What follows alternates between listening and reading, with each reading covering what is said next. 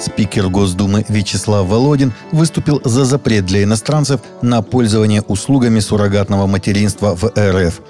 Необходимо сделать все, чтобы защитить детей, запретив иностранцам пользоваться услугой суррогатного материнства.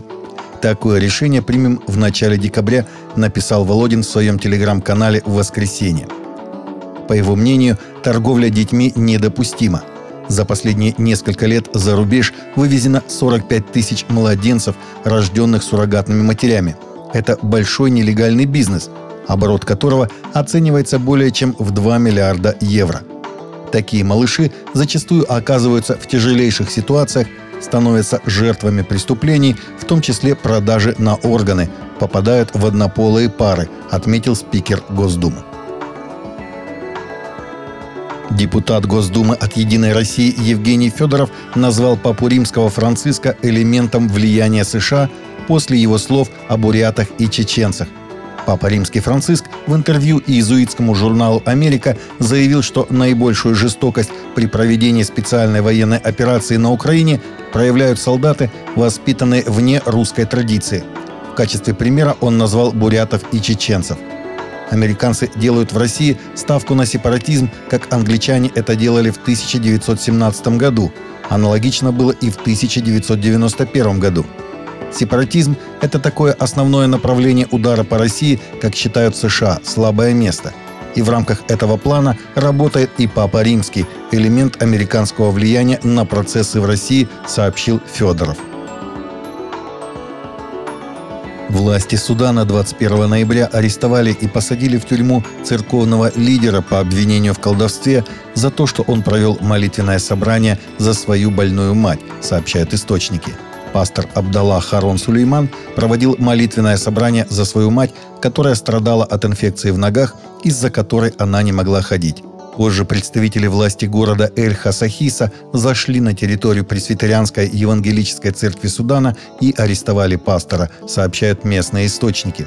Его мать, 60-летняя Аиша Адам, была исцелена после молитв за нее, и другие люди из преимущественно мусульманского района начали приходить за исцелением. Собрания возмутили некоторых мусульман, которые и убедили полицию арестовать пастора по обвинению в колдовстве.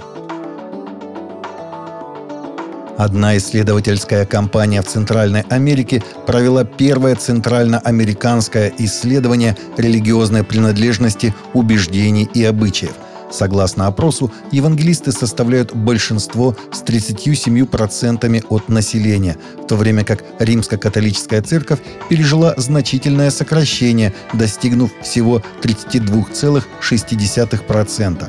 29,1% назвали себя неаффилированными верующими, а 1,3% неверующими.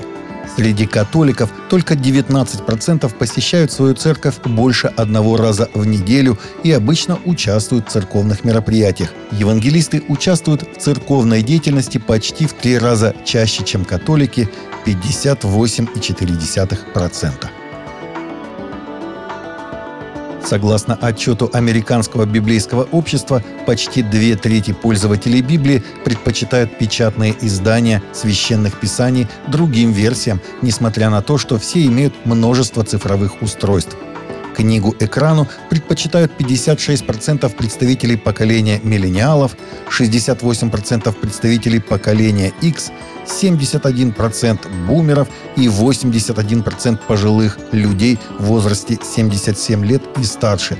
Печатные Библии предпочитают даже большинство, 46% молодых людей в возрасте от 18 до 25 лет, то есть поколение Z.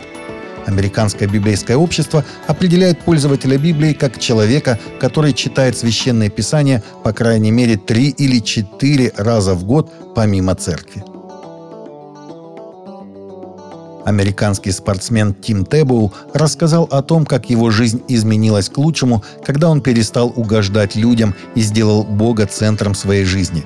В своей недавней публикации американский профессиональный игрок в американский футбол и бейсболист Тим Тебоу призвал своих фанатов руководствоваться не тем, что другие люди думают о них, а тем, что думает о них Бог, сообщает christianheadlines.com. «В детстве я всегда хотел нравиться людям», — сказал Тебу. «Я был тем, кого вы назвали бы угождающим. Сегодня, хотя я все еще стремлюсь делать добрые дела для других, как и все мы, я пришел к выводу, что наша главная аудитория в жизни – это не люди, это Бог».